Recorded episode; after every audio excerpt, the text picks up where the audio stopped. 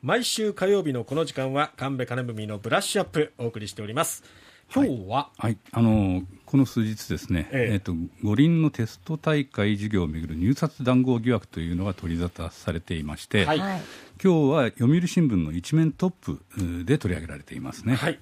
えー東京オリンピック・パラリンピックのテスト大会事業をめぐる入札談合疑惑で大手広告会社の ADK 側が課徴金減免 D2NC 制度に基づき公正取引委員会に違反を自主申告していたことが関係者の話で分かった。はい、あの課徴金だとかリーニエンシーだとか、はい。難しい言葉が出てきちゃってるんですけど、要はですね、ええ。あの入札談合をするっていうのがありますよね。はい、どこが入札で落札するかを事前にえー業者間で決めてしまうということですね。はい、公共工事なんかでもよくそうです、ね、聞はい。はい。えーそうした公共工事での入札談合、まああーがあった場合、えー値段が高止まりしてしまうんですよね、ええはい。当然ですけど、きょあの自由競争になってませんので、ん。自分が取れると思ったら高い金額で落札をしていくということになります。で、えー今回、この授業で、その課徴金というのがですね、はい。あの出てきてましたけども、ええ。ー刑事罰や課徴金、まあ、お金をと罰金取られるわけですよね、うん。よえーこれがばあの発覚してしまうと、で課徴金を減免する制度があるんです、それをリーニエンシーというんですけど、え私はあの新聞社時代に東京社会部で、えー公正取引委員会を担当したときに、ちょうどこの法律の改正案をが審議されてまして、えーどういう場合に減免されるのかっていうのが、特ダネの抜き合いだったんですよ。えーそれで、えー今回この、おこのニュースを見て、あなすごくうん懐かしいなと思思思いました。えで課徴金がですね、えー公正取引委員会の調査開始以前にこのお自主申告した場合、はいえー1位一番初めにえー申告した人は業者はか課徴金が全額免除されます。うーん。2位の業者は20%だけが減額。3位から5位が10%そんなふうにランクがあるんですね、はで一番最初に、えーまあ、告白あ告白してしまった業者さんえが一番得をすると、つまり、えー内部からの、おえー入札談合に関わった人たちの中から、まあえー情報を正確に取るとうん。いうのが目的の制度、これが課徴金減免制度、リーニエンシーと言われるものなんですね。えで今回の、おえ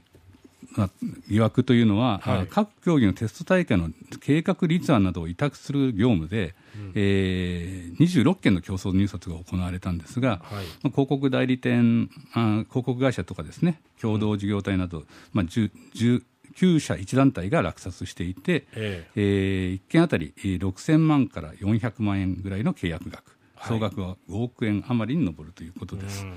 でこれはテスト大会のことですね。はいで本大会はあーそれぞれ、えーこの9社と1団体があー組織委員会と契約結んでいますけどそ契約総額は数百億円に上っています。で、えー問題はですね組織委員会は取材に金額は開示できないと言っていることなんですよね。あの組織委員会はあーじゃあよ行政や自治体ではないので、えー情報公開条例のうん対象でもないし、えー東京都でも、まああの、あの贈収賄事件に絡んで、えー組織委員会の情報を出そう出してください、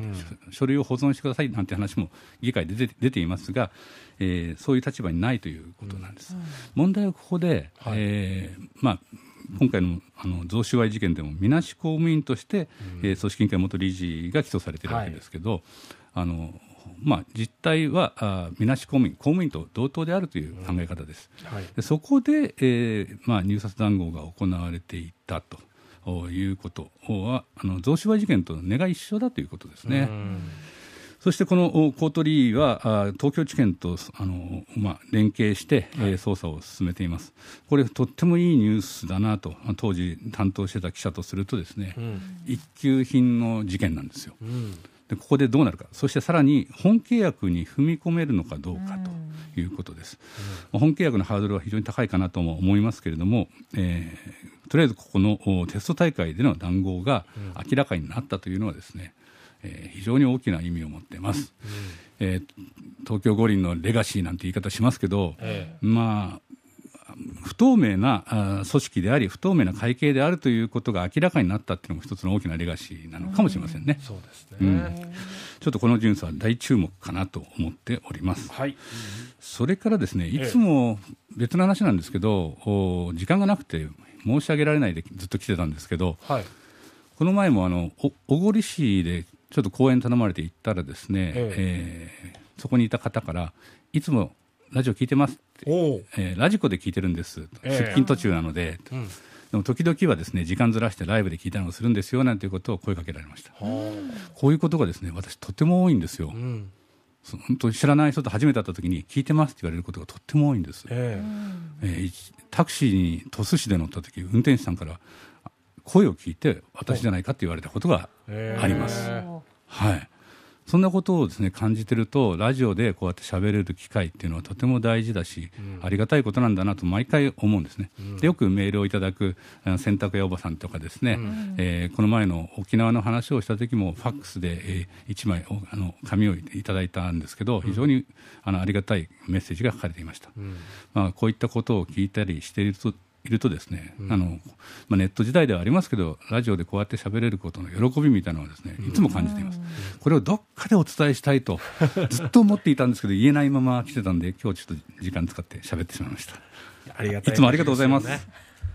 でまたその結びつきがすごくやっぱりラジオ深いなっていうのを本当に感じますよね。ねはい、えさて8時40分過ぎのキャッチアップでは今日はどんなお話を？はい。今週末から公開される注目の映画についてお話したいと思っています。はい